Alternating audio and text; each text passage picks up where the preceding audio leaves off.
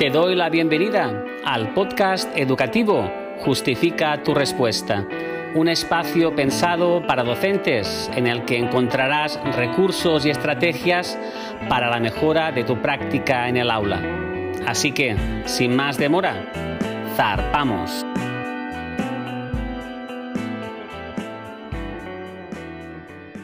Rúbrica de un solo punto, una herramienta de evaluación formativa. La rúbrica de un solo punto, en inglés Single Point Rubric, SPR, es una herramienta o instrumento de evaluación formativa que además aporta un aspecto fundamental para el aprendizaje de nuestros alumnos, y no es otro que la retroalimentación. La rúbrica de un solo punto podría considerarse como una simplificación de la rúbrica analítica, que es la que comúnmente se viene utilizando en educación. Se trata, por tanto, de un instrumento de evaluación y que podríamos encuadrar dentro de la evaluación formativa y formadora y una herramienta muy práctica para la coevaluación y la autoevaluación de una tarea. La rúbrica de un solo punto está pensada más para los alumnos que para el docente porque es el punto, perdón, porque es el alumno quien debe ver cuáles son sus puntos fuertes y cuáles son los puntos que debe mejorar.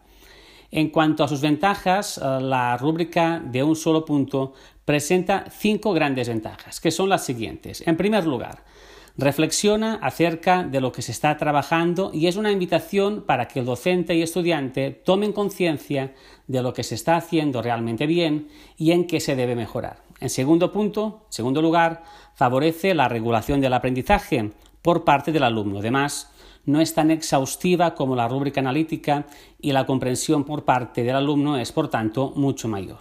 Ah, la tercera ventaja es que evita que los alumnos se comparen y compitan entre ellos porque cada estudiante recibe una retroalimentación ah, personalizada.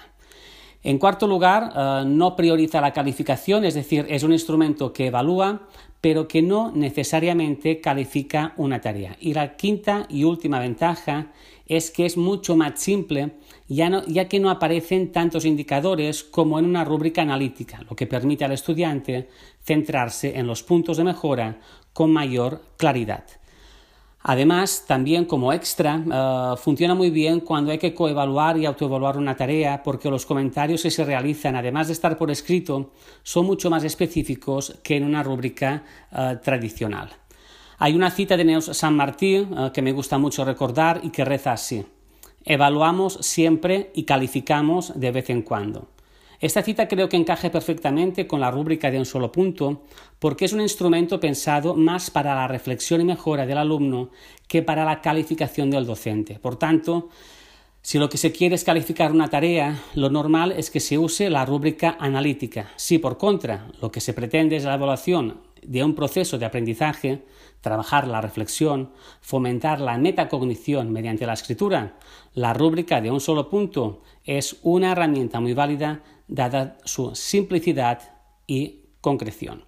En cuanto a las partes de una rúbrica o en cuanto a las partes de la rúbrica de un solo punto, decir que ésta constaría de tres columnas.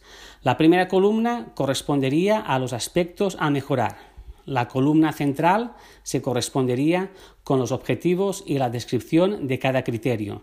Y la tercera y última columna eh, se correspondería con los aspectos eh, destacados. Si te fijas, la diferencia con la rúbrica analítica o tradicional es significativa. ¿Por qué? Porque desaparecen los niveles de desempeño y los indicadores de dichos niveles. En su lugar aparecen los aspectos destacados y eh, mejorables. Hasta aquí este episodio de este podcast. Eh, dejaré en los, eh, en los, comentarios y en la descripción de este podcast un ejemplo y una, y una, plantilla de lo que es o de lo que entendemos por la rúbrica de un solo punto. Y hasta aquí el episodio de hoy. No olvides suscribirte y recomendar este podcast a otros docentes, porque compartir siempre nos hace mejores.